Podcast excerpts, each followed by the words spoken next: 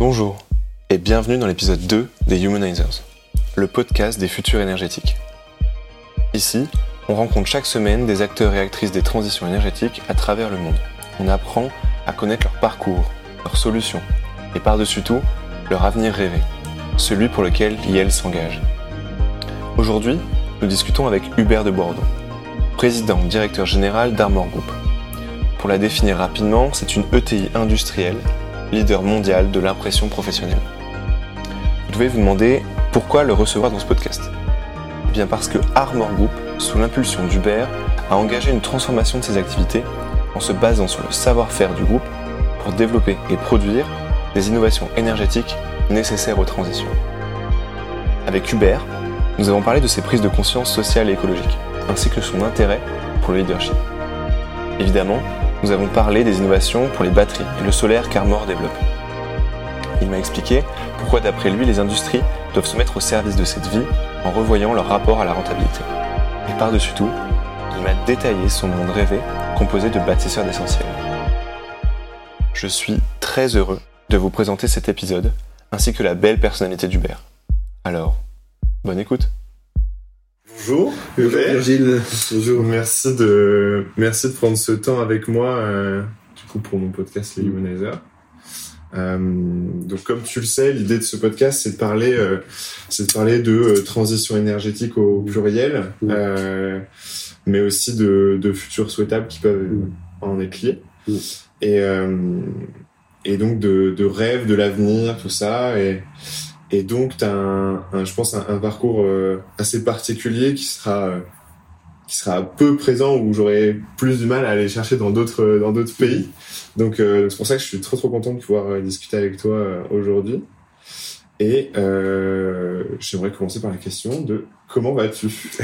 Ah bah, écoute, déjà, déjà, j'ai un grand plaisir à prendre ce temps ensemble, euh, qui fait partie des espaces euh, un peu privilégiés de ressourcement pour moi, dans une vie intense de dirigeant, euh, puisque Armor, c'est c'est 2500 personnes, c'est une entreprise internationale avec plein de projets, et le, le, le piège, c'est toujours de se faire dépasser, déborder par, par les choses à faire.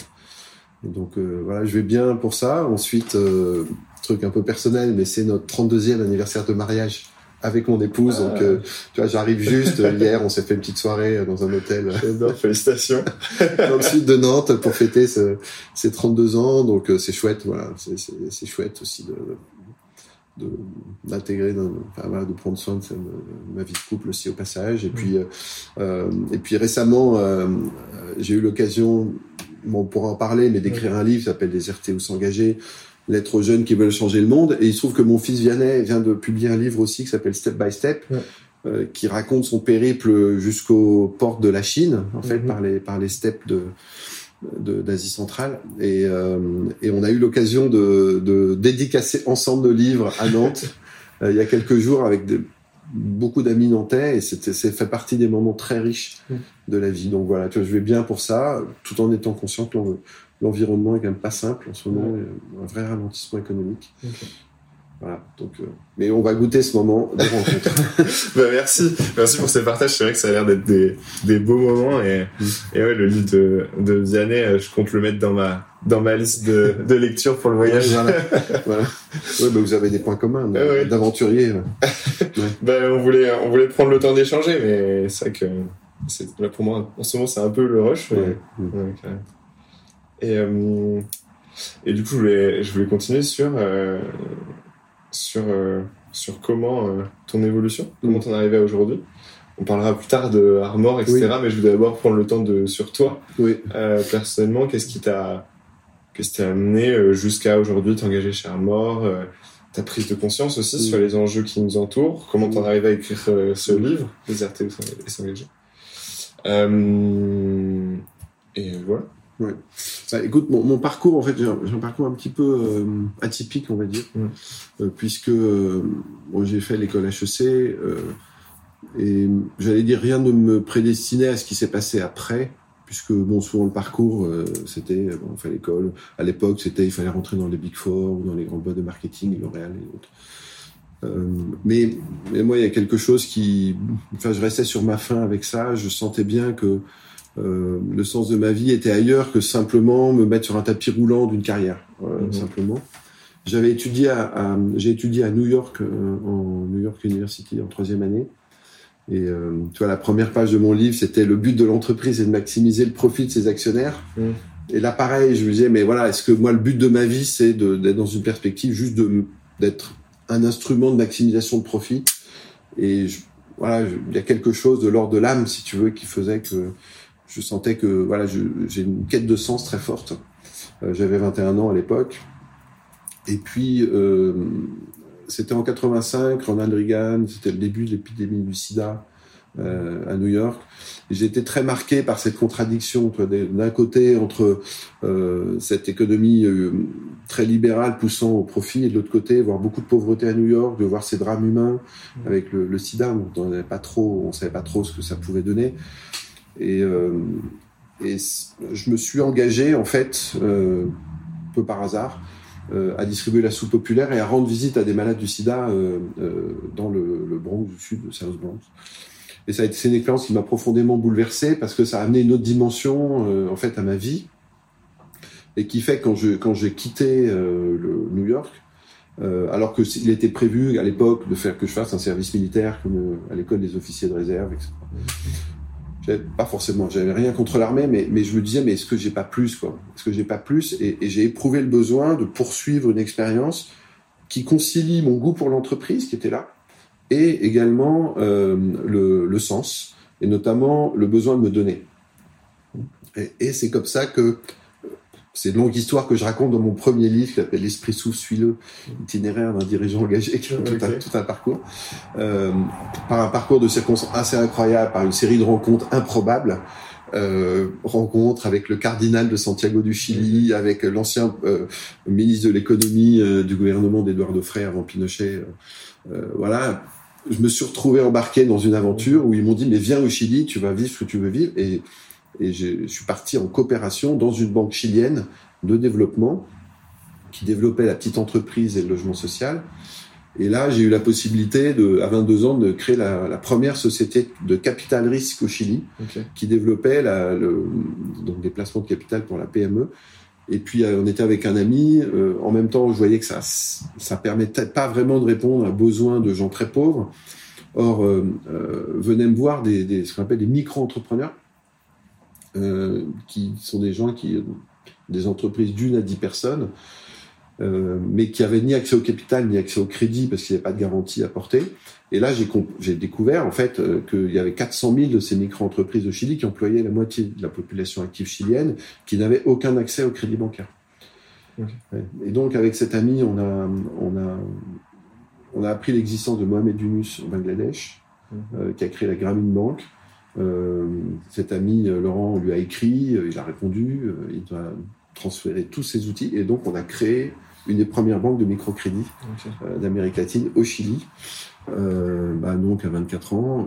Et, et je devais rester deux ans au Chili, je suis resté finalement sept ans pour développer cette banque. Et ça a eu un impact important dans ma vie parce que euh, je suis passé de, voilà, de cette vision ultra-libérale de l'entreprise à une expérience qui est de comprendre qu'en fait, l'entreprise peut aussi être un formidable instrument euh, de développement social et de développement des personnes. Parce que j'ai vu par, le, par cette, banque de microcrédit que, euh, en aidant un menuisier, en aidant un fabricant d'anorak, en aidant, un- en aidant un vendeur de poissons sur le marché, etc., petit à petit, c'était tout le quartier qui se transformait. Mhm. Et que euh, faire crédit, c'est faire confiance. Et donc, c'était euh, c'était en fait miser, bon, c'est un peu trop, on n'a pas le temps ici, mais on, de remplacer la, remplacer la garantie personnelle par la garantie de la caution du groupe solidaire, et que ça a permis un développement vraiment. Voilà. Et donc ça, ces sept premières années, j'ai tiré ça, et encore aujourd'hui, ça reste présent sur le rôle sociétal de l'entreprise. Mhm. On va y revenir éventuellement, mais toi, c'est important. Quand on parle de transition, je pense qu'il y a ça en arrière-fond. Mhm. Et puis après, donc à 29 ans, euh, ayant transmis cette banque de microcrédit, j'ai vécu une expérience complètement différente. Je suis revenu en France. Et là, je suis rentré dans un grand groupe euh, du CAC 40, Rhône Poulenc, devenu Rodia, devenu Solvay, donc entreprise mondiale de chimie. Alors, on peut se dire quel est le rapport entre l'un et l'autre.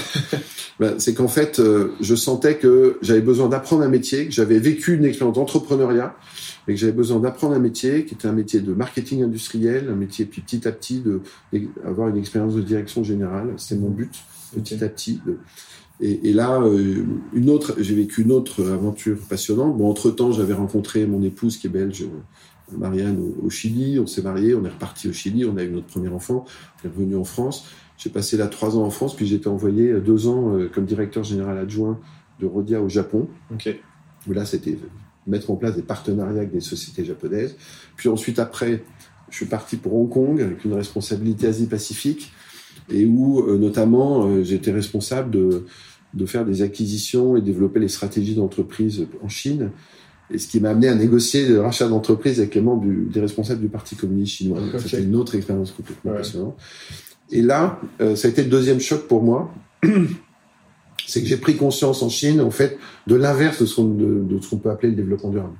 C'est-à-dire, euh, je voyais des entreprises qui rejetaient les effluents chimiques dans les nappes phréatiques, euh, qui respectaient pas le droit du travail, euh, pas de congé pour les salariés, pas de protection de sécurité, des accidents et tout. Et là, j'ai vraiment ouvert les yeux sur le fait que s'il n'y a pas une volonté de prendre soin de l'homme et de l'environnement dans l'entreprise, eh bien à ce moment-là, euh, le capitalisme en fait se fourvoie mmh. parce que de fait, il devient destructeur. Et ça a été, euh, ça a, ça a été l'occasion d'un engagement un peu avant l'heure, on parlait peu de développement durable, donc c'est début des années 2000, où moi j'ai décidé vraiment de, de, dire la différence, on va se différencier de nos concurrents chinois par un engagement euh, environnemental. Donc ça veut dire euh, développer des procédés. Euh, j'étais responsable d'un produit qui s'appelle la vanille, donc l'arôme de vanille. Mmh. Mais les Chinois le faisaient avec du chlore. Nous on a décidé de le faire sans chlore parce que quand tu commences à mettre du chlore dans les glaces, c'est pas top. Ça a été tout un, toute une lutte aussi pour dire non non, ça vaut le coup d'investir dans des dans la recherche, dans la technologie. par exemple, euh, bah, avoir euh, des comment dire, toute une politique environnementale pour traiter les effluents. Oui, ça coûte plus cher. Oui, on sera moins rentable, mais c'est essentiel, etc.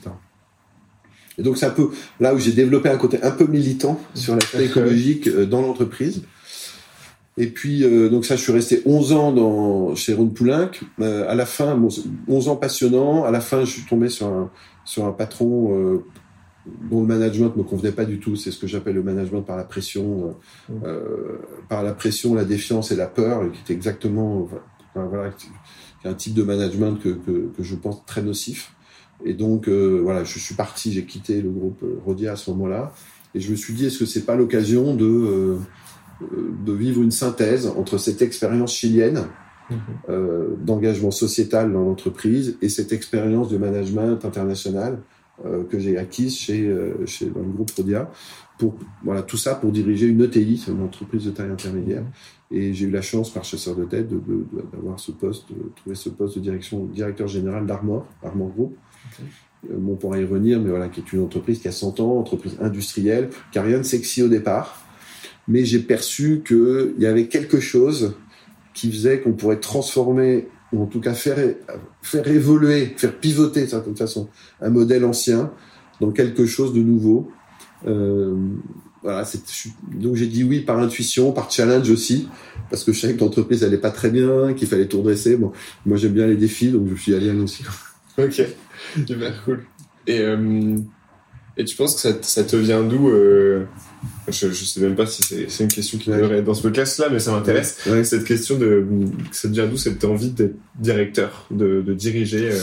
Ah, euh, bah, je, je, pense, je pense qu'il y a quelque chose, euh, il y a quelque chose en moi, comme peut-être certains qui nous écoutent, de, de sentir qu'il nous est donné. je crois qu'à chacun il nous est donné un talent, de fait. Il y a des talents de communicants, il y a des talents d'artistes, il y a des talents de de personnes qui vont créer du lien, il y a des talents. Bon. Et moi, je crois que j'ai ce talent de l'idée, d'être un leader au sens, non pas supérieur, mais en tout cas, d'oser prendre des risques pour ouvrir des voies. Mm-hmm. C'est comme ça un peu ma définition du leader. Ouais, et, euh, et j'ai toujours aimé, en fait, euh, être à l'écoute de mes convictions, de mes intuitions intérieures. Ouais.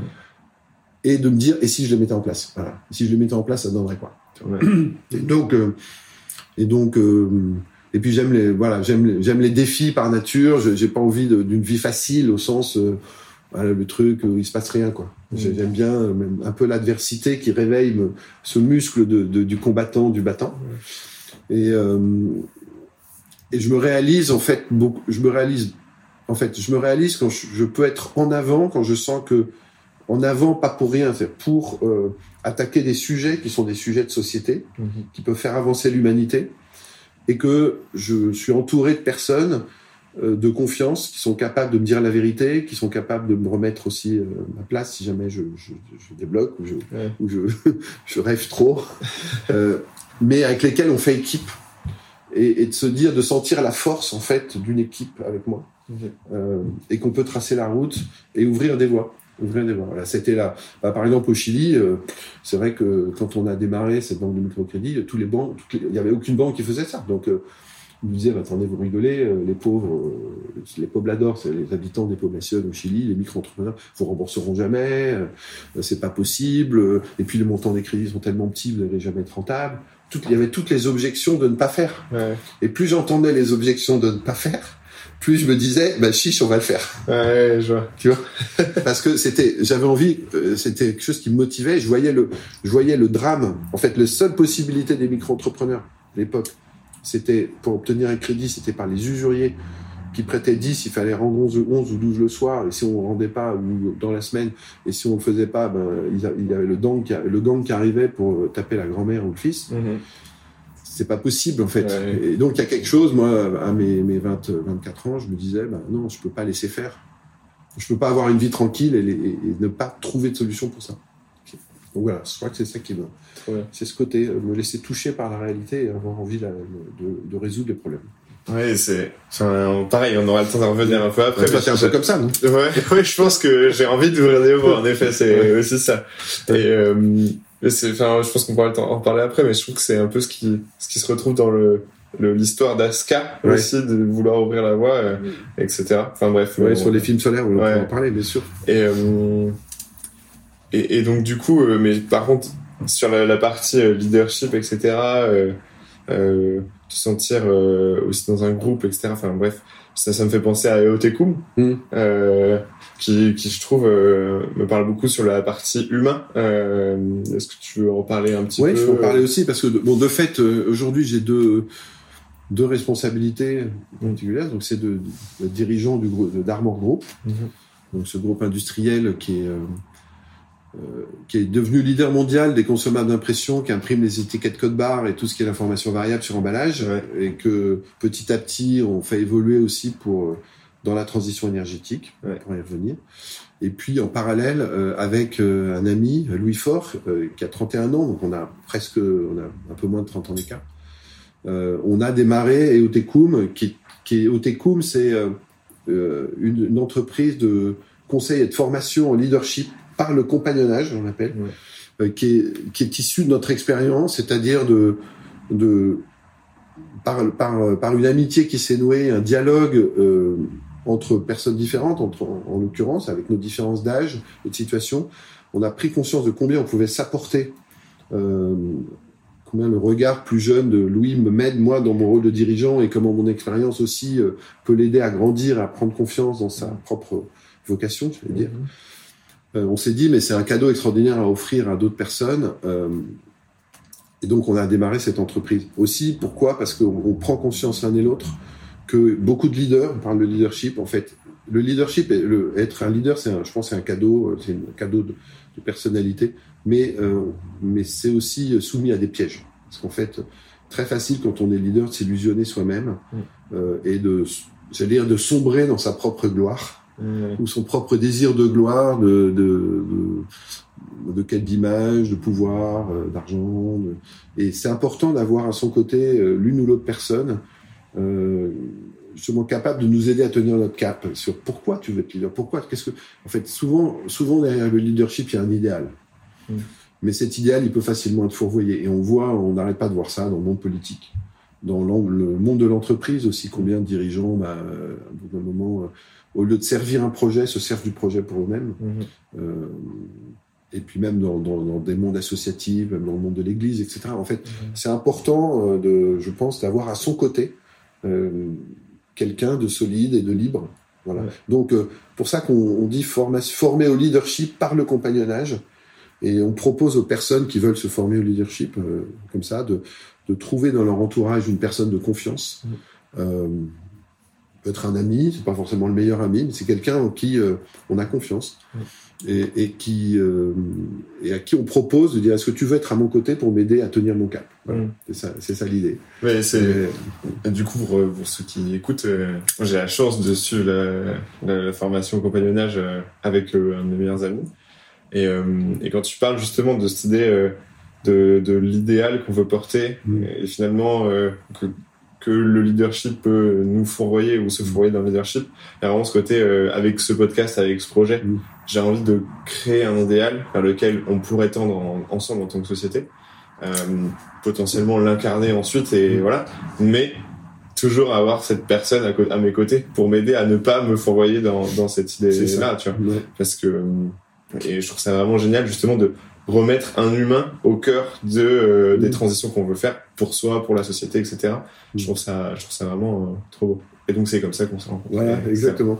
Et de fait, on est plus fort, en fait. Mm.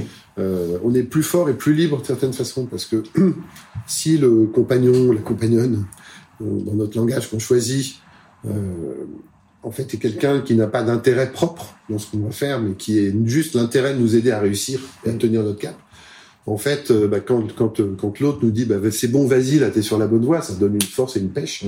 Euh, et puis, il y a des moments, bah, des moments, on n'a pas l'énergie, on doute de soi. Je crois que toute personne honnête reconnaît qu'il y a des moments hauts et bas. bah, dans ces moments-là, on a besoin de l'autre qui dit allez tiens bon, je te rappelle ce que tu m'as dit. Là, t'es non non ne, lâche pas en chemin. voilà, c'est un peu l'image de, de s'encorder en fait, de s'encorder pour pour gravir un sommet pour moi. Génial. Bah, merci beaucoup. Et du coup, là, euh, j'aimerais, j'aimerais que tu creuses un peu plus maintenant euh, le groupe Armor. Euh, euh, justement, à partir du moment où tu es arrivé jusqu'à maintenant, un peu, qu'est-ce qui, qu'est-ce qui toi t'a motivé, qu'est-ce qui t'a amené à, à le faire évoluer autant? Mm. et, et ensuite on pourra parler de transition un peu plus en détail. Oui, tout à fait. Bah, en fait, donc Armor, c'est une entreprise qui a, en fait, on a fêté nos 100 ans il y a presque deux ans maintenant. Mm-hmm. une vieille entreprise dire. Euh, pour ceux qui sont peut-être plus âgés qui nous écouteraient, euh, Armor c'est l'ancêtre du papier carbone. On parlait de l'armor. L'armor c'était euh, bah, nos grands-parents pouvaient voilà, utiliser un carbone pour copier euh, le devoir de, de l'ami malade. voilà, mais encore il n'y a pas si longtemps, il y avait du papier carbone pour les contraventions. en fait, voilà. Donc on, ça fait encore 0,3% euh, de vente dans certains pays. Mais, mais en fait, ça veut dire que euh, dès le départ, on, est, en fait, Armand, c'est un spécialiste de l'encre et des consommables d'impression. Donc papier carbone, ruban de machine à écrire au départ, euh, les, les, tout ce qui est Telex, etc. Enfin, tout ça, ça c'est les vieux produits. Et puis après, il y a eu les cartouches jet d'encre, mhm. les cartouches laser, donc qu'on fabrique encore. Euh, et puis euh, ce qu'on appelle les rubans transfert thermique, qui sont ces, ces, rubans qui sont là. Ouais. Ces, petits rubans en fait qui sont donc c'est du, du, film polyester enduit d'encre qu'on met dans une imprimante industrielle et par transfert thermique, transfert de chaleur, on, ça dépose l'encre sur l'étiquette. Alors pourquoi? Parce que c'est une technologie qui est peu chère, en fait très rapide, universelle. Euh, quand on est dans l'alimentaire, la pharmacie et tout, c'est vraiment important qu'il n'y ait pas de, de poussière, qu'il n'y ait pas de, mmh. de, de jet d'encre qui gicle et tout. Donc cette technique-là euh, bah, est la plus efficace, la moins coûteuse pour imprimer les étiquettes code barre et l'information variable sur l'âge. Alors ce qui est intéressant, c'est que derrière ça, il y a, il y a deux savoir-faire. Il y a un savoir-faire de formulation chimique d'encre, mhm. en fait, qu'on crée de l'encre, et c'est pas la même encre qu'on va utiliser pour euh, imprimer euh, l'étiquette euh, d'un saumon frais, par exemple, qui doit durer trois semaines, ou l'étiquette d'une pièce de voiture qui doit durer dix ans et qui doit résister à la graisse, à la chaleur, au froid, à la boue, etc. Et donc, il y a, il y a un savoir-faire de qualité de l'encre, qui est déjà ce qu'on sait faire. On est le plus gros fabricant d'encre en Europe on fait 50 tonnes d'encre par jour. Euh, donc c'est pas voilà quand on voit ça, on, voit que c'est pas a priori c'est pas hyper écolo. Euh, le point de départ. Hein, bon. Et puis, on enduit cet encre sur des films ultra minces, qui est du film de, qui fait entre 3 et 4 microns d'épaisseur. Pour te donner une idée, c'est un vingtième d'épaisseur de cheveux. Mhm. C'est tellement mince que quand on l'a dans les mains, on ne le sent même pas. Et c'est des grosses bobines de 55 km de long. Donc déjà, il faut que quand on enduit, euh, ça casse pas.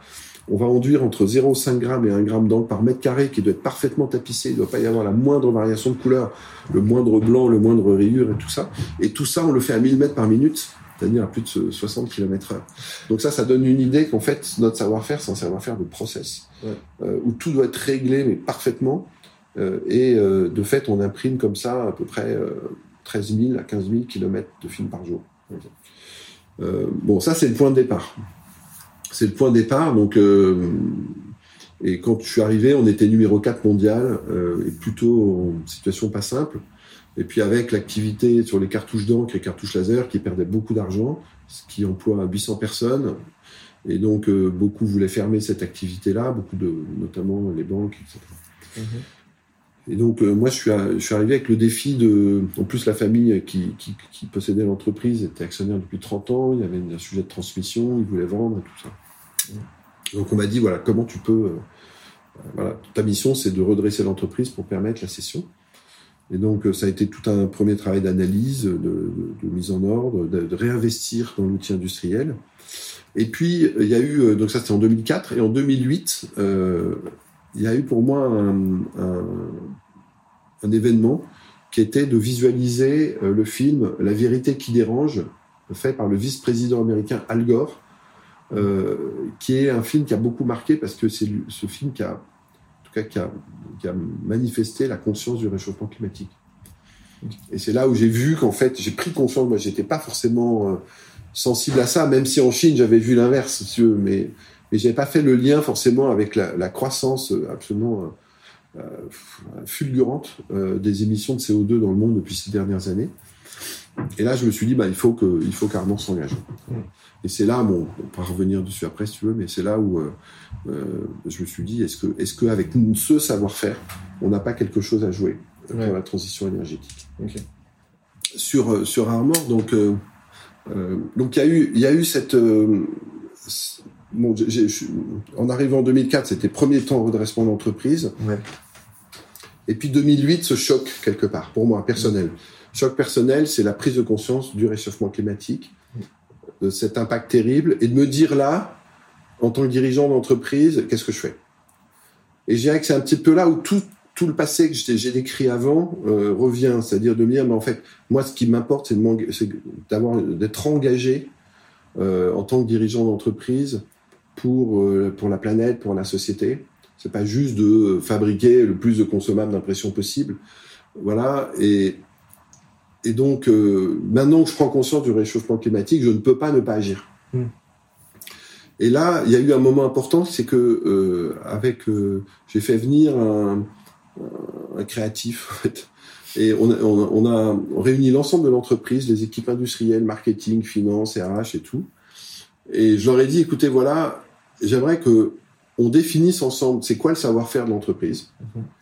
et comment mettre ce savoir-faire de l'entreprise au service de la lutte contre le réchauffement climatique et pour la transition énergétique. Les gens regardaient un peu comme ça. Bon. Euh, on fait des consommables d'impression, oui, d'accord. Et, et donc ils sont, ils ont commencé à travailler. Ils sont venus dans un premier temps en disant, bah, notre savoir-faire, c'est de faire de l'encre et des, des, et, et des rubans d'impression. Et J'ai dit, ça c'est pas un savoir-faire, ça c'est des produits. Mm. Donc c'est quoi le savoir-faire derrière?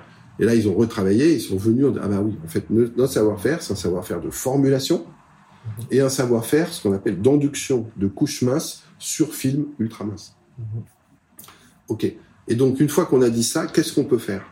Et là, les équipes ont travaillé et ils sont revenus euh, d'eux-mêmes en fait avec deux projets.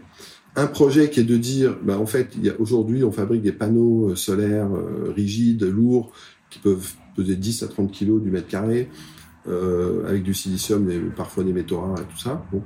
Euh, on estime qu'on pourrait enduire euh, des polymères organiques. Donc, les polymères, c'est une forme d'encre, en fait, encre au sens large, hein, c'est une solution de polymères organiques sur du film avec nos machines, avec notre savoir-faire, pour euh, faire des films photovoltaïques organiques qui pèsent 30 fois moins lourd que les panneaux solaires traditionnels, qui sont transparents. Enfin là, tu peux éventuellement le, le tu peux en récupérer un pour montrer.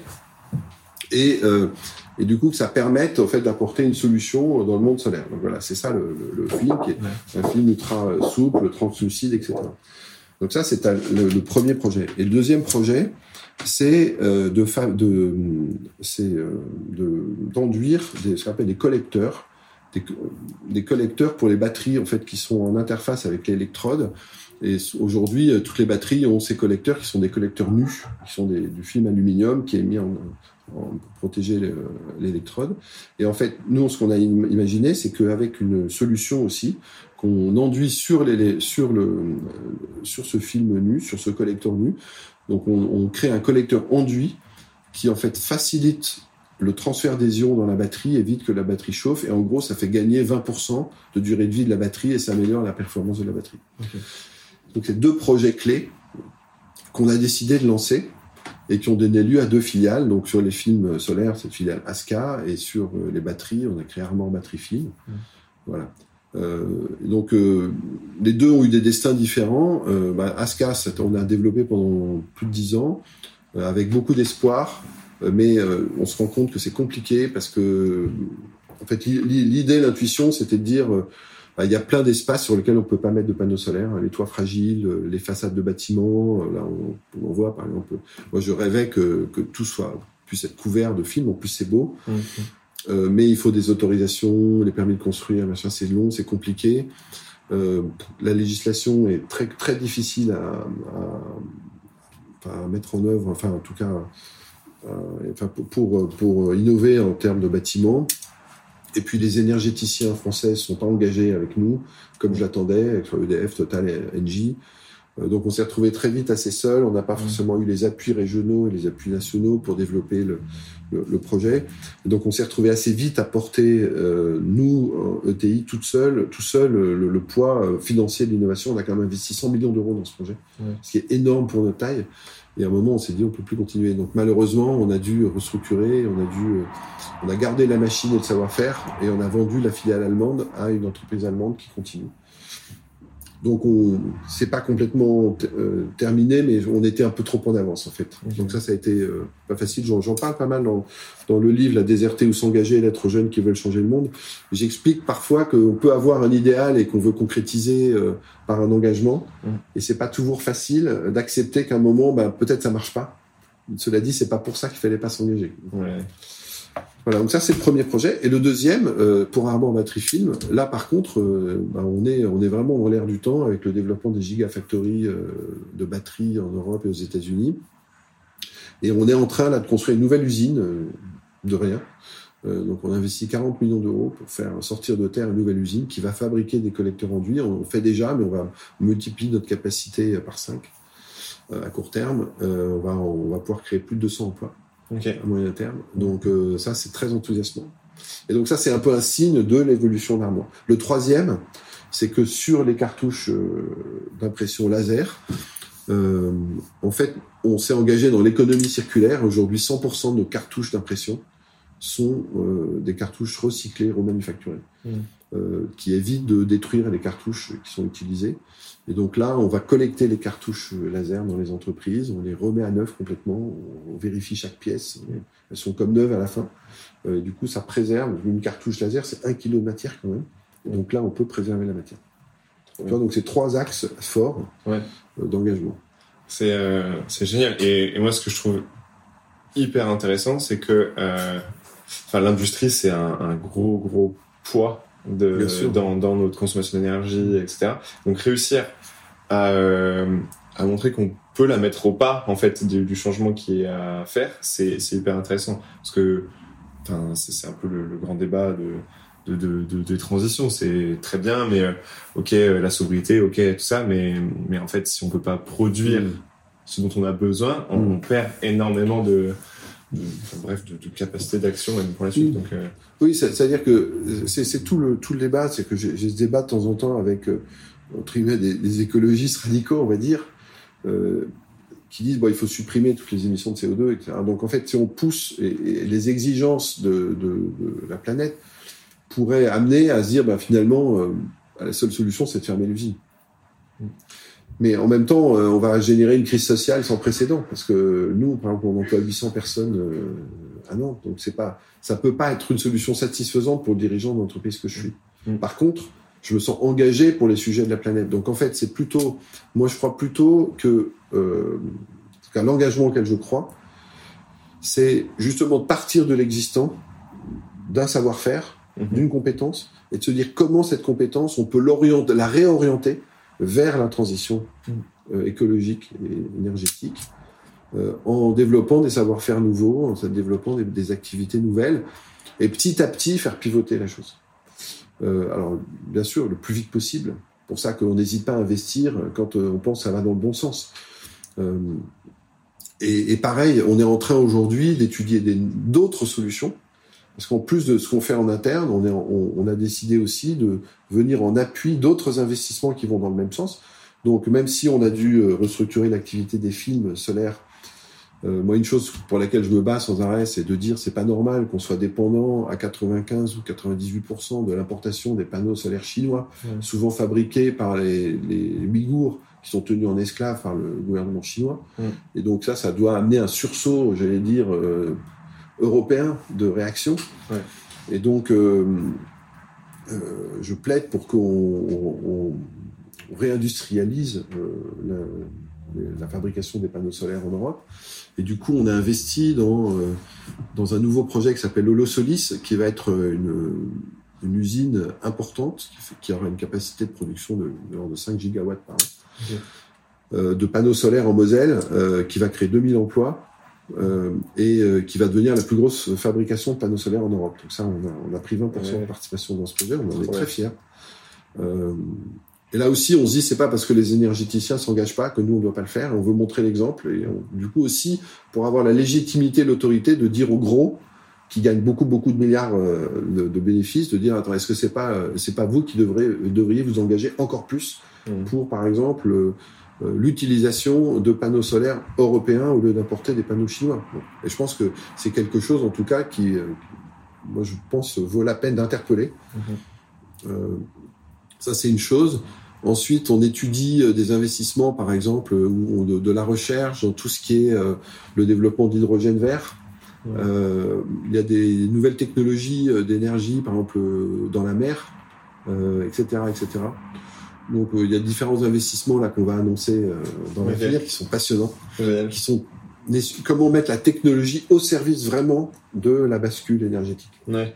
Parce que du coup, c'est très bien, super transition avec euh, le, ce que tu écrivais dans le livre. Mm. Euh, donc j'ai pas eu le temps de tout lire, mais euh, j'ai vu un article des, des Échos euh, où il reprenait, il te citait, et où toi tu reprenais Aurélien Barraud sur la question de la technique et, et, de à quel point actuellement notre, notre imaginaire est, est, blindé de la technique va, va nous sauver. là où tu dis, en fait, la technique n'est pas l'unique solution, et loin de là. C'est pas l'unique, c'est pas non plus, euh, c'est pas non plus rien. Oui, oui. C'est-à-dire que moi, ce que je crois, c'est que euh, bah, là où il y a de la technique, utilisons-la pour la transition. Mhm. Et en même temps, soyons conscients que euh, c'est pas en disant juste euh, on va développer des voitures électriques que ça va tout résoudre, parce que si euh, euh, à la fin, euh, ça fait qu'on a, parce qu'on veut développer la voiture électrique, on garde quand même une autre voiture et qu'au lieu d'avoir une voiture, on en a deux. Ouais. Euh, ça résoudra rien du tout. Donc, je veux dire, il faut être aussi, euh, il faut être aussi, euh, comme il faut être une il faut avoir la capacité de prendre du recul en disant comment mettre la technique au service vraiment de la transition, mm-hmm. Mais ça doit aller de pair avec une, avec la sobriété. Mm. C'est-à-dire qu'on a quand même un sujet, c'est la consommation de matière et de ressources. Et on ne peut pas, dans une planète qui est limitée, euh, être dans une spirale de croissance de volume sans arrêt, qui va pomper sans arrêt plus de ressources. Donc dans la mesure où on, on utilise plus de ressources que ce que la Terre produit, il y a un problème. Mm. Et ça, c'est la, la base. Enfin, c'est donc c'est pour ça, par exemple, que moi je crois aussi euh, vraiment à l'économie circulaire, c'est-à-dire euh, finalement les ressources les plus grandes de la Terre, elles sont déjà dans les produits qui existent déjà. Quoi. Donc commençons par bien réutiliser ces produits-là euh, et avant d'aller extraire sans arrêt plus. Génial. Et du coup, tu nous as donné plusieurs exemples de comment le groupe Paramore a à diversifier ses actions pour justement donner son impact. Euh, je, je, je, pense qu'on peut essayer de passer à, à, la partie plutôt projection. Oui. Euh, et du coup, j'aimerais commencer par te poser la, la question que, que, je te disais en préambule pour que je laisse te préparer sur euh, moi ce que je trouve important dans ces histoires de projection, c'est de remettre à une partie de rêve. Parce que euh, du coup, moi, j'ai eu la, enfin, j'ai eu la chance de faire une école d'ingénieur, maintenant d'être à Sciences Po, et en fait, on nous apprend beaucoup à regarder des chiffres pour projeter comment ça sera dans plusieurs années. Sauf que euh, je trouve que la limite à ça, c'est que on, on, on se ferme des portes. Mm. Là où je pense qu'il faut d'abord commencer par rêver, Mm. puis regarder comment on adapte les chiffres, les, les- les- le concret, pour réussir à tendre vers ce rêve.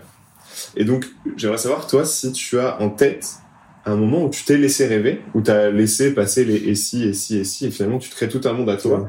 qui euh, ne répond finalement à presque aucun chiffre, mais qui du coup, euh, voilà. Et j'aimerais que tu me décrives vraiment ce que tu ressens dans déjà quel est ce moment et, et ce que tu ressens dans ce moment-là. Oui, bah, un moment où je, je me laisse aller à des rêves, c'est euh, souvent un des moyens de me ressourcer, en fait, c'est euh, c'est d'être en forêt. Ok. Et euh, j'aime beaucoup la forêt parce que je trouve qu'il y a une sérénité dans la forêt. Mhm. Et euh, je sais pas si vous avez fait ça, ça peut paraître idiot, mais en tout cas moi, je de, de, de, de regarder la solidité d'un arbre Ouais. et même juste que de se donner le droit d'entourer l'arbre Ouais, moi j'ai déjà fait, Voilà. j'adore ça. ça et de ça sentir, de, de ressentir l'énergie de la terre et des racines euh, qui euh, qui m'apprennent euh, et de me dire voilà cet arbre il a une histoire parfois il a 100 ans 200 ans et il est là et il est il incarne une certaine euh, permanence et en même temps il est en évolution et il, voilà je, je ressens une force à ce moment-là que la que le- la nature et la terre et l'arbre qui est dirigé vers le ciel me transmet en fait et puis euh, alors euh, et là où je m'émerveille c'est quand il y a le rayon de lumière qui arrive dans les feuilles et Ouais. qui, voilà ça c'est ces moments Ouais. magiques et dans ces moments-là bah, c'est quand ça m'arrive de me laisser rêver et moi je pense que mon rêve le plus profond et euh, c'est de, de me dire au fond on a de pouvoir que sur soi-même j'ai pouvoir que sur moi-même mais par contre euh, en étant fidèle à qui je suis à au projet que je porte bah, par exemple, en l'occurrence euh, bah, la transformation d'Armor par exemple et puis Otekum euh, de me dire en fait j'ai envie et, dans mes livres j'en parle aussi c'est d'inviter euh, des, personnes à, être euh, ce qu'on appelle bâtisseurs à être bâtisseurs d'essentiel et, et la vision que j'ai c'est de me dire qu'en fait si c'est pas un mais dix mais cent mais mille mais dix mille jeunes et moins jeunes qui vont jusqu'au bout d'eux-mêmes en c'est-à-dire en se risquant pour leur projet comme tu fais Ouais. en partant comme tu vas faire en Inde, et toi, et de, et de communiquer cet enthousiasme, eh bien, euh, pour moi, c'est une source d'espérance absolument incroyable. Et quelque chose me dit que le monde va s'en sortir comme ça. Parce que je me dis, c'est pas possible que cette énergie nous soit donnée pour rien. Et donc, euh, c'est la vision de, de, je veux dire, d'une espèce de de- d'espérance qui se communique par l'action euh, et qui entraîne. Tu vois, donc c'est c'est vraiment ce c'est quand et quand je contemple ça, ça, ça me suscite de, de la joie, de l'émotion aussi et de et, et je pense dans une vision intergénérationnelle. C'est-à-dire que et c'est tout le sens aussi de euh, et du livre et de et de d'inviter au dialogue intergénérationnel parce que je suis convaincu que la jeunesse aujourd'hui est celle qui est la plus consciente de, des enjeux pour pour pour l'avenir de la planète, par exemple et qu'en même temps la jeunesse a besoin des personnes de notre génération parce que souvent on a les réseaux, on a les on a des responsabilités donc on peut avoir du pouvoir, on a de l'argent euh, plus en tout cas que des jeunes. Et donc euh, bah, les jeunes ont besoin de nous, mais nous euh, notre génération bah, on peut être un peu blasé, un peu découragé, un peu machin, ou être dans notre train-train, dans notre, dans nos, nos- dans la satisfaction de succès passés.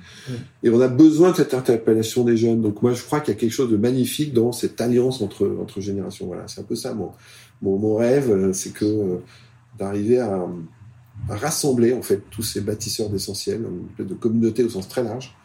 Euh, et c'est un peu l'esprit des Otekum aussi, hein, par ces compagnonnages, euh, de, de s'aider deux par deux, mais aussi entre binômes, entre voilà, et puis et puis de se rendre compte qu'ensemble on est fort quoi.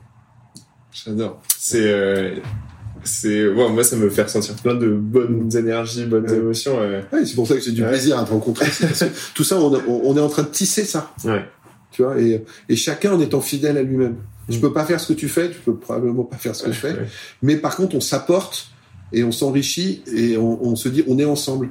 Et je pense que c'est ça. Euh, je pense qu'il y a, il y a il y a quelque chose euh, et c'est tellement le contraire de euh, euh se reprocher euh, j'ai machin tout critiquer de machin. Non il faut enfin, enfin soyons fidèles chacun à ce qu'on porte et comme je dis dans, dans ce livre la déserter ou s'engager il s'agit pas tant de enfin quand si on se dit on doit changer le monde ça paraît très difficile.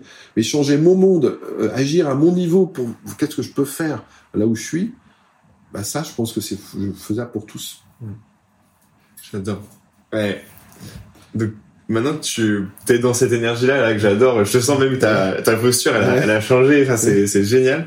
Euh, est-ce que tu peux me parler du coup du futur hein, là si on revient sur le, la question plus énergie et, et juste armor euh, quel futur tu imagines euh, justement pour euh, les questions de transformation des industries vers quoi elles devraient tendre euh, comment on arriverait dans un monde parfait dans lequel euh, où les, toutes les transitions énergétiques sont, sont faites, donc euh, socialement juste, écologiquement responsable euh, et généralisé sur, dans toutes nos sociétés, donc vraiment pas juste nous Français ou occidentaux, mais partout, partout.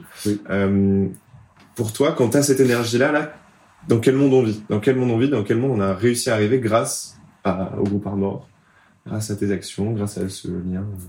En tout cas, Armor, je pense peut être, peut être un contributeur. la vision que j'ai pour Armor, tu vois, je disais autrefois euh, spécialiste de l'encre et des consolateurs d'impression. Aujourd'hui, je dis entreprise de, de, haute technologie et d'industrie au service d'enjeux de société, dont la transition énergétique. Mhm.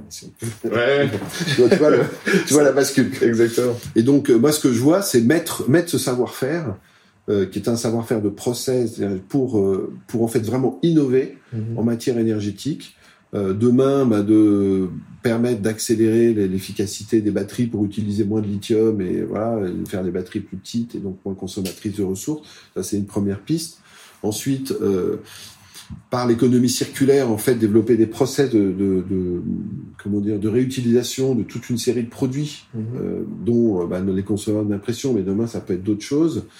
Euh, et puis par l'innovation, euh, je pense que on a une capacité, par exemple, de développer des membranes pour euh, développer l'hydrogène vert et du coup euh, être un acteur de, de, composants en fait pour toutes ces innovations là. Euh, je pense qu'on a un rôle pour aller développer l'énergie osmotique, c'est-à-dire entre le, le, voilà l'interaction entre l'eau douce qui sort des fleuves et la mer et, l'énergie qui en résulte.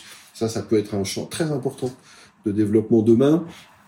Euh, on peut développer, on a des technologies pour aller développer les pompes à chaleur euh, et différentes choses dans ce domaine. Moi, j'ai défini comme euh, comme on a on a défini trois trois domaines essentiels pour l'avenir qui sont les énergies renouvelables, tout ce qui est transition énergétique, économie circulaire, mais aussi l'eau. Et donc, j'ai envie de mettre la technologie d'Armor au service de la purification de l'eau et de tout l'enjeu de comment transformer le désert et, et d'apporter des solutions. Ça va devenir un des défis considérables.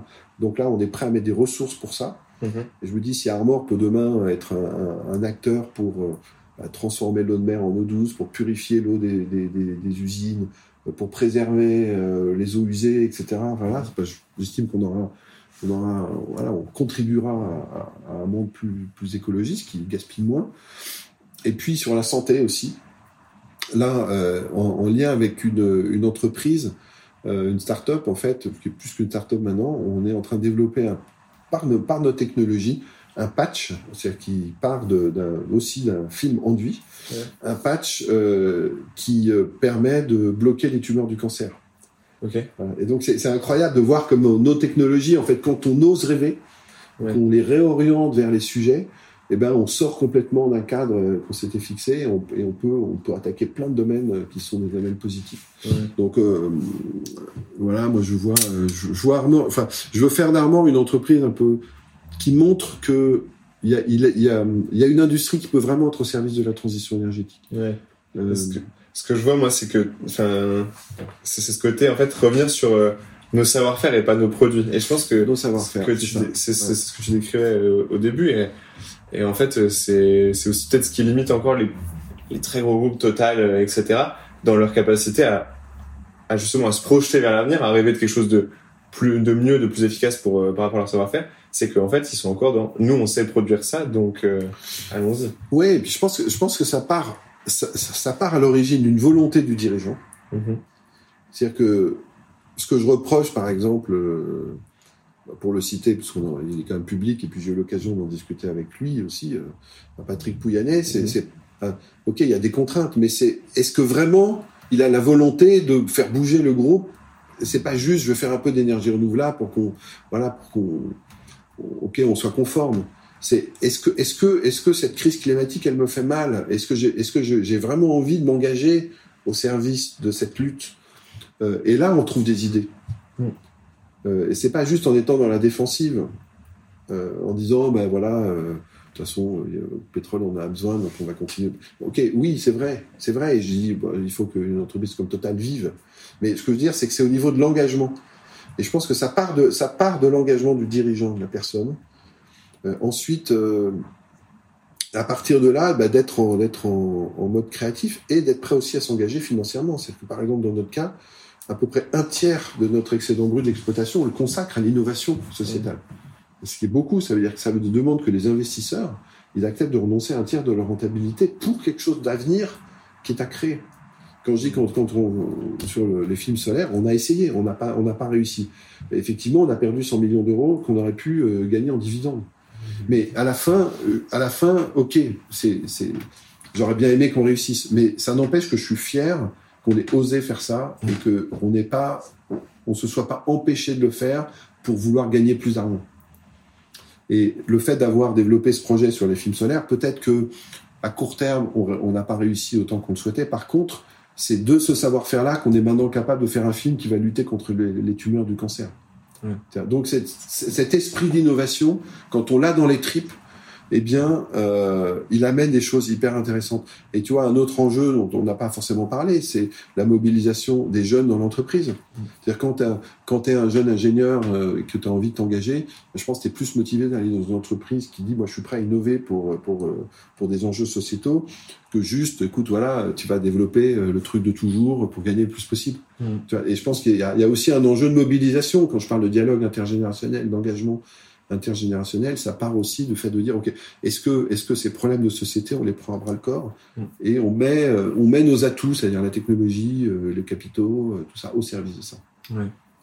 Et donc, si on, si on essaie de, de maintenant euh, décrire un peu une vie, là, comment on vivrait dans un monde où on a réussi euh, tout ça, euh, imaginons, moi, je, je sors de chez moi, qu'est-ce que je vois, qu'est-ce que je Bah, j'entends, qu'est-ce oui. que je ressens, et Bah, déjà, moi, je pense que ce monde-là, euh, ce monde-là, il y a, on peut dire, il y a tellement moins d'émissions de carbone que euh, il y a plein de choses qui se, qui renaissent. C'est-à-dire, euh,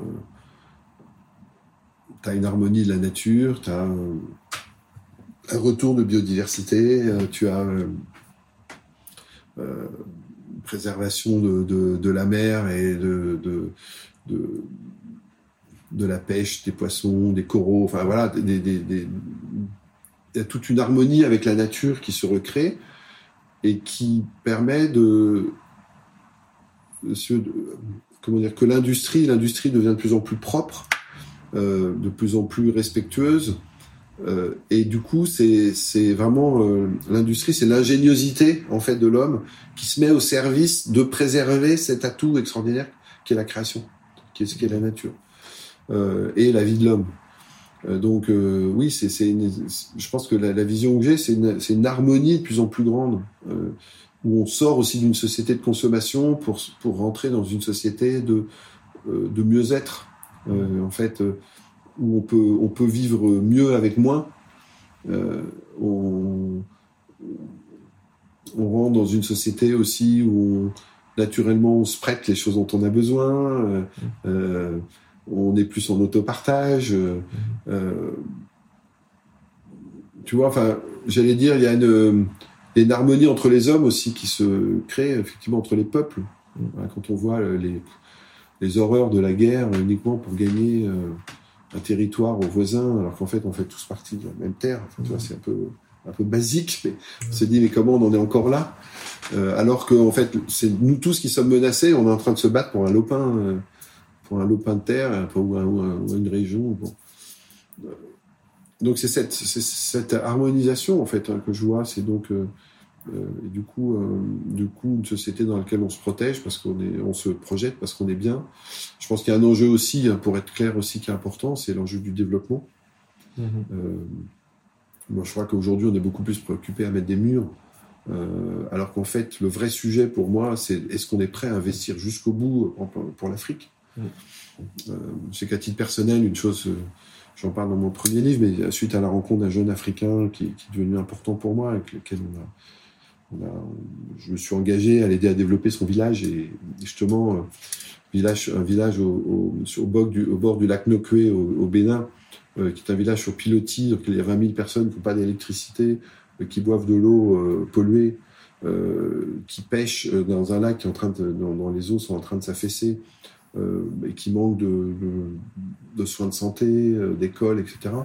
Et de me dire, bah déjà, voilà, de, de, pouvoir investir dans un village comme celui-là, dans des pays comme bah, en fait, en investissant, en investissant dans, de cette manière, euh, aucun des jeunes a envie de prendre le bateau pour aller traverser la Méditerranée. Donc la, mm. la vraie solution pour moi, elle est dans le fait de d'oser aussi investir pour une Afrique harmonieuse, mm. Euh, qui est beaucoup, beaucoup, plus efficace, je pense, que de, de, chercher à mettre des murs, à empêcher les gens de venir, parce que de toute façon, avec le réchauffement climatique, ils vont, ils vont, n'auront pas d'autre choix que de venir. Mm. Euh, voilà. Donc. Je sais pas si ça décrit un peu. Si, oui, ça décrit. Ça décrit mais tu vois, euh, voilà. je, pense qu'il y a plein de choses à faire. Je pense que le temps est à l'espérance et à l'engagement. En fait. C'est vraiment mon message. C'est qu'on peut soit désespérer et s'isoler et se replier sur nous-mêmes, soit on peut se dire, en fait, la Terre est belle et on est appelé à en faire quelque chose de beau et d'harmonieux euh, entre les hommes. Euh, et du coup, ça vaut le coup de s'engager pour ça. Et euh, ne regardons pas trop ce qui se fait pas, mais regardons ce qu'on peut faire. Mm. Excellent. J'adore ce partage.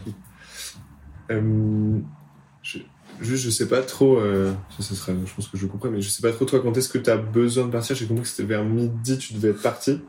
Ouais, mais je vais être parti si je peux gagner un peu de temps parce qu'il y a deux, trois choses à suivre. Ok. Ok. Bon, on va essayer de, de faire encore 15-20 euh, minutes, ça te va? D'accord, d'accord, c'est bien. Ouais, c'est bien. Trop bien. Euh... Parce que du, du coup, euh, enfin, merci pour ce partage. Et moi, j'aime, euh, j'aime bien ce que tu disais sur, sur l'économie circulaire, etc., sur le, fait des les ressources, elles sont déjà là, elles sont déjà dans les produits qu'on a, qu'on a accès. Dans ce monde du, du futur, euh, comment se source l'industrie et comment ça impacte le quotidien des gens euh, Parce que quand tu dis qu'ils sont déjà dans les produits, ça veut dire qu'en fait, il faudrait que le toute la société sont en capacité de, ok, observer quels produits on a déjà et comment on les amène aux endroits où ils peuvent être réutilisés, retransformés, etc. Donc, je pense que sur les cartouches d'encre que vous faites, c'est déjà bien présent. même, si, même si, tu vois, l'enjeu, c'est d'organiser la collecte, par exemple. Ouais. Euh, donc, euh, en fait, je crois qu'un des points clés, c'est déjà d'accepter un autre rapport à la rentabilité. Hmm. Parce que, par exemple, prenons l'exemple des cartouches d'impression c'est beaucoup plus rentable pour HP euh, Canon Epson d'aller fabriquer des cartouches neuves dans une usine chinoise que faire ce qu'on fait, c'est-à-dire d'aller collecter des cartouches usagées, de les ramener chez nous, entre la France et le Maroc, et de les remettre, de les analyser, de, les, de vérifier les pièces qui sont abîmées, de remplacer les pièces qui sont abîmées, de les nettoyer, de les remplir. Parce que ce travail-là, de collecte, d'analyse euh, et de, vérification des cartouches est beaucoup plus coûteux que simplement avoir une machine qui te prend du plastique et qui te, te fait produire tes, cartouches en Chine. Donc ce qu'on appelle ces OIM, les fabricants d'origine euh, des cartouches, eux, ils vont avoir une marge qui est entre 80 et 90%, nous on va avoir une marge qui est de l'ordre de 40%. Donc on accepte quelque part, en faisant ça, euh, de, de renoncer à 40% de marge qu'on pourrait faire en pompant les ressources. Mm. Donc, si tu veux, c'est déjà, ça veut dire aussi se satisfaire d'une rentabilité moindre au nom de quelque chose de supérieur qui est la préservation des ressources. Et ça, on peut le décliner sur toutes les industries. C'est-à-dire qu'en fait, quand tu vois que des fabricants, je sais pas, de machines à laver, vont mettre des pièces qui au bout d'un moment pètent, qui du coup tu vas tu vas vouloir remplacer la machine alors qu'il suffirait de remplacer la pièce pour que la machine continue. Donc c'est tout le sujet de la lutte contre l'obsolescence programmée, par exemple, qui est mhm. derrière. Euh, mais c'est vrai que bah, ça, ça veut dire euh, que le fabricant de machines à laver, il accepte qu'il va avoir moins de commandes parce que ces machines vont durer plus longtemps ou vont être réutilisées, mhm. vont être euh, reconditionnées, par exemple.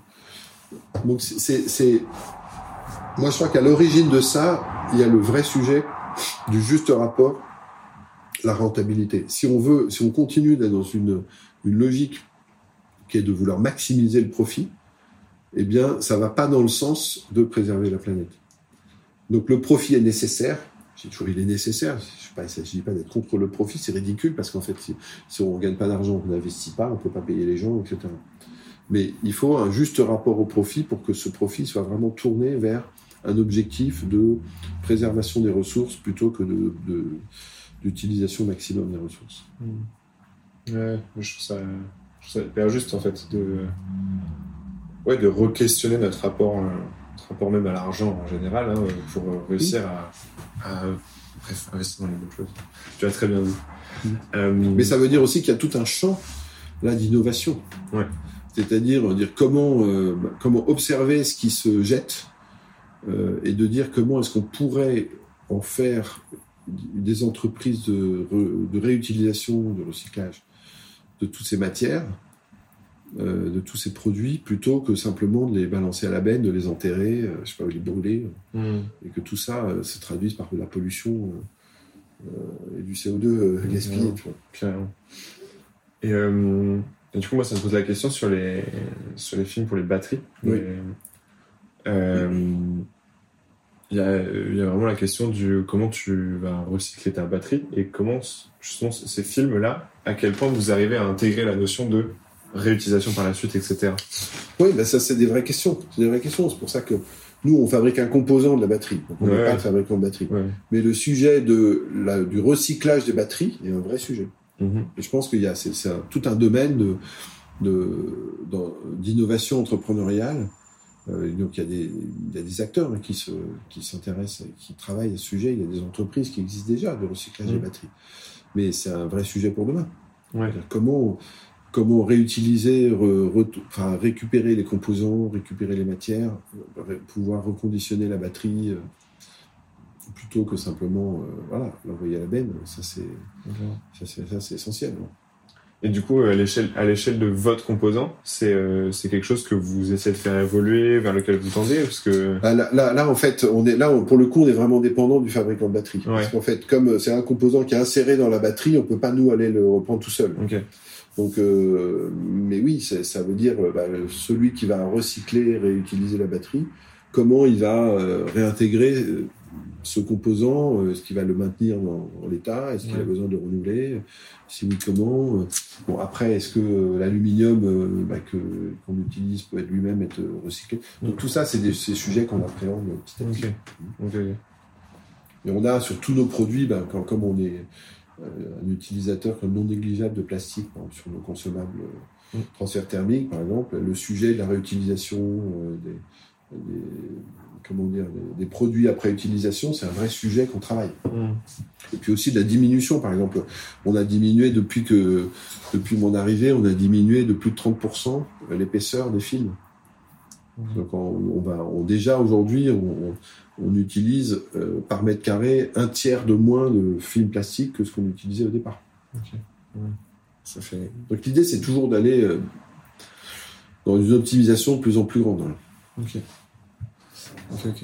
Et euh, l'épisode d'avant, j'ai enregistré du coup avec Label Tech. Oui.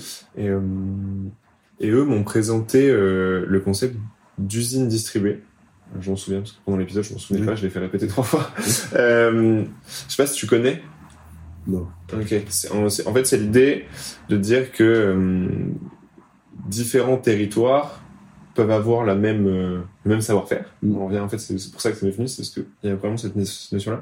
Et, euh, et en fait, pour gagner en résilience de la chaîne de production, ce qu'on va faire, c'est eux, ils disent, ben, on va créer des plans en open source, et derrière, chaque personne sur chaque territoire va être en capacité de produire euh, ce dont on a besoin à l'échelle d'un territoire. Donc eux, c'est eux ils font ils font de la low tech, donc c'était un four solaire, c'était une façon de valoriser de la biomasse, etc. comment est-ce que toi tu imagines l'intégration des, des, usines sur les différents territoires à l'avenir justement? Oui, alors nous on a on a un principe on, a un principe en fait qui est euh, de d'avoir une usine centrale euh, à Nantes, mhm. mais qui fabrique que les produits semi-finis. Et, qui sont des grosses bobines. Et en fait, qu'on envoie dans des filiales euh, de production dans le monde entier, au plus près du terrain, au plus près des clients, pour finir les produits. Ça, c'est notre modèle industriel. et du coup, ça, c'est un gros avantage, c'est que on évite de faire des stocks et on est, on, ça donne une flexibilité plus, plus, grande et on est aux proximité du client. Donc, euh, on a, euh, pour l'Europe, donc on a effectivement on fait de la, découpe de produits finis, donc ces petits rubans on les fait, on les fait ici. Mais on en a aussi, on a une usine comme ça aux États-Unis, au Canada, au Mexique, au Brésil, en Colombie, euh, en Afrique du Sud, en Turquie, euh, à Singapour, en Chine. Euh, au Japon. Et en fait, ça permet en Espagne aussi, et ça nous permet en fait de vraiment démultiplier ce savoir-faire. Euh, donc, euh, enfin, voilà, dans, dans, le, dans les différents territoires. Ok. Donc, donner le savoir-faire en local, en fait, finalement. Voilà, c'est ça, c'est ça, exactement, exactement. Et et du coup, et voilà, et du coup, bah ça, ça ne, je pense que ça c'est un moyen aussi de, d'abord de créer de la, de, créer de la richesse locale. Mhm. Euh, et ce qui est, là où c'est très vertueux, c'est qu'en fait, quand on prend un marché, par exemple dans un pays lointain, euh, en fait, ça augmente notre production en France aussi parce qu'on fait plus de grosses bobines et donc ça favorise l'emploi en France. Mais on ne fait pas tout ici. Ouais. Et ce qui a, ça évite aussi des, des bah, des, et des coûts et des masses de transport de produits entre les régions. Ok. Mm-hmm. Et euh... ok. Et euh... là, j'avais une j'avais une question qui m'est venue, mais c'est pas grave. Euh... Si c'était euh... c'était maintenant plus sur euh, sur chaque industrie.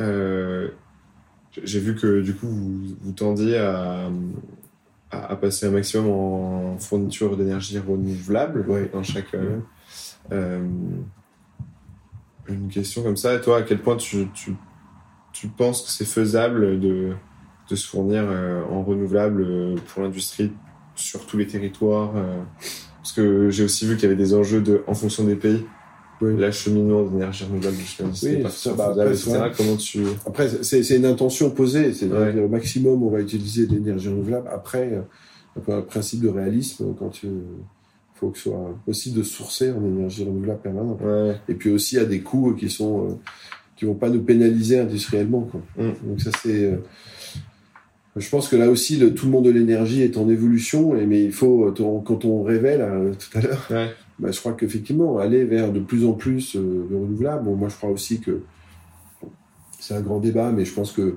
le nucléaire bien géré peut être une source aussi euh, propre, hein. euh, parce que c'est pas forcément réaliste de dire on va renouveler simplement d'un coup l'énergie carbonée euh, sans nucléaire, uniquement avec du solaire et de, l'énergie éolienne ou hydrogène, etc. Enfin, c'est, on va avoir besoin d'une transition et je pense que le nucléaire est de fait termes d'émissions de, CO2 est quand même un avantage très important si on est capable de bien gérer les déchets nucléaires et puis la sécurité. Mm. Voilà. Donc, euh, oui, je pense qu'il faut, il faut encourager bien sûr les énergies renouvelables. Et nous, c'est ce qu'on fait aussi euh, dans, nos achats. Ouais. Ok. Et euh... ok. Bon, ça me, ça me mettait d'autres questions, mais je les laisse je laisse un peu filer.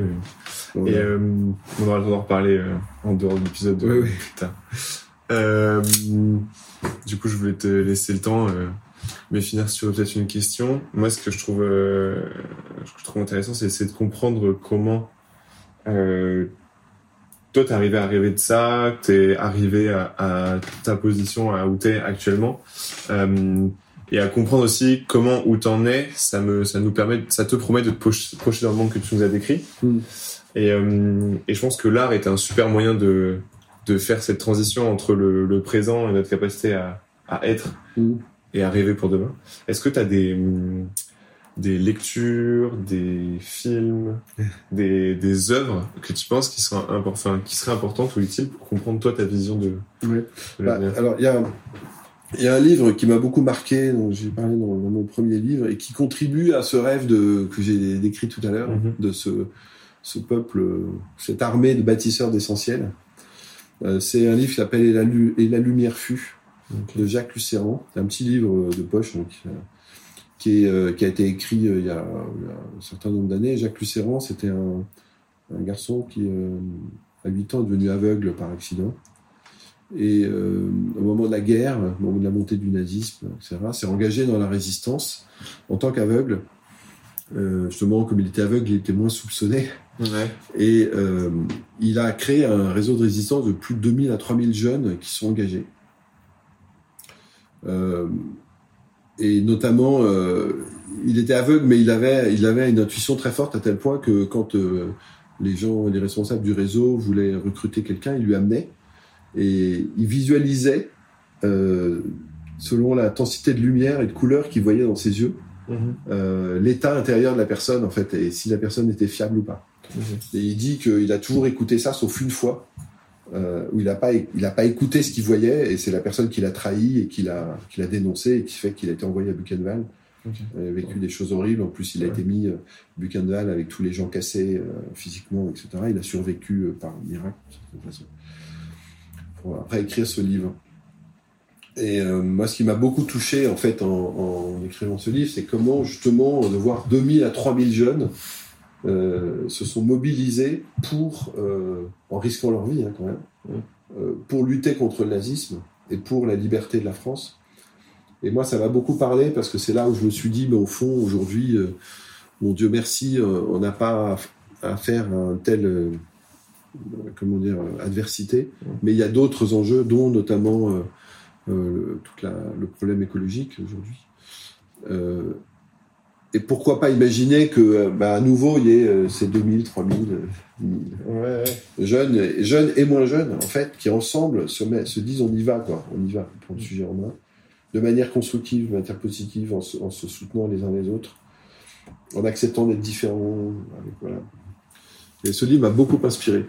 Et La Lumière fut, c'est un livre qui m'a, que vraiment je recommande, qui est, euh, qui est lumineux pour le coup. Et puis, euh, c'est une belle histoire d'amitié aussi, de compagnonnage. Euh, ça m'a aussi beaucoup euh, parlé de ça parce que Jacques Luferrand, en, tant qu'aveugle, il a toujours besoin d'un compagnon en fait qui le guide. Et il y a une de mémoire, il a un ami qui s'appelle Jean. Et donc, c'est très beau de voir cette amitié entre Jacques et Jean, qui sont comme des frères en fait, et qui ont besoin l'un de l'autre. et ça m'a beaucoup parlé de ce que de ce qu'est le le compagnonnage au sens fort, en fait, vraiment de, de, s'épauler l'un l'autre pour réussir sa vie, en fait. Mm. Très voilà, je, laisse pour ton voyage. Tu vas te faire une liste. Je fais une liste et je, je vais lire petit à petit. Voilà, tu pourras rajouter ce, ça, ce, le deuxième petit livre, en fait, il est facile à lire, Déserter ou s'engager. Ouais. D'être jeune qui veulent changer le monde. En fait, c'est vraiment la question de, de voilà, enfin, je l'ai écrit à la suite de, de la réaction de, des jeunes agroparitech qui, au moment de la remise de leur diplôme, ont dit on ne veut pas s'engager dans ce système, on ne veut pas s'engager à construire l'ordre social dominant, on veut déserter. Euh, et donc, avec cette question, comment, comment répondre à ça? Et en fait, je me suis, je me suis laissé bouger en fait par le contact de pas mal d'un certain nombre de, jeunes justement. Euh, et pour aboutir à la conclusion de dire en fait, déserter ou s'engager, c'est pas forcément s'engager, c'est pas forcément travailler en entreprise ou déserter, pas travailler en entreprise. Mm. C'est plutôt, je crois, par rapport à soi-même. En fait, je crois qu'il y a des, il y a des personnes qui s'engagent, qui sont fidèles à leurs convictions et qui les incarnent, ce que mm. tu fais. Puis il y en a qui désertent. Je pense déserter pour moi, c'est plutôt celui qui euh, suit le tapis roulant qu'on lui propose sans réfléchir, euh, qui peut accepter un job mais sans conviction, euh, uniquement pour avoir une ligne sur son CV mais qui n'a pas la conscience qu'il a quelque chose à apporter au monde. Mmh. Pour moi, celui-là, il déserte sa propre vie, en fait. Mmh. Euh, alors que peut-être celui qui dit, ben moi, euh, je veux pas être dans l'entreprise, mais je veux aller euh, me, former comme charpentier ou comme faire de l'agroécologie en montagne, aux yeux de la société, on va dire qu'il déserte, mais non, peut-être qu'il s'engage pour montrer un autre type de société possible. Donc, la frontière entre déserter ou s'engager, je la mets à un autre niveau en fait.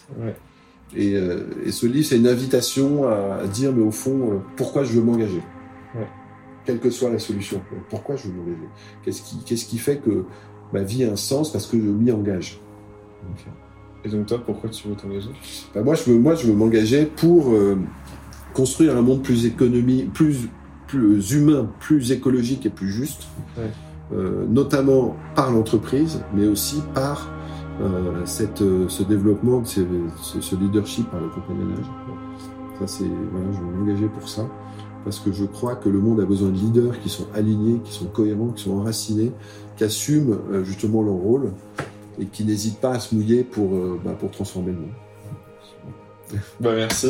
Je pense qu'on va finir sur ces belles paroles et merci beaucoup pour euh, ce temps qu'on a passé ensemble. Ouais, merci Virgile pour ce, bon échange et je te souhaite un voyage fécond, utile, heureux aussi.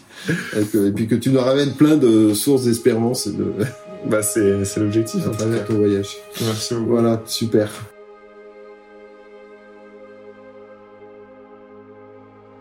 Merci beaucoup pour votre écoute. J'espère que cette discussion vous a permis de vous projeter dans un futur énergétique cohérent et enviable. Je souhaite faire de cette aventure un projet commun. Alors n'hésitez pas à me contacter pour me faire vos retours sur cet épisode. Et s'il vous a plu, vous pouvez mettre 5 étoiles au podcast sur votre plateforme d'écoute favorite et le partager à vos proches. C'est une façon simple et puissante de me montrer votre soutien pendant ce projet.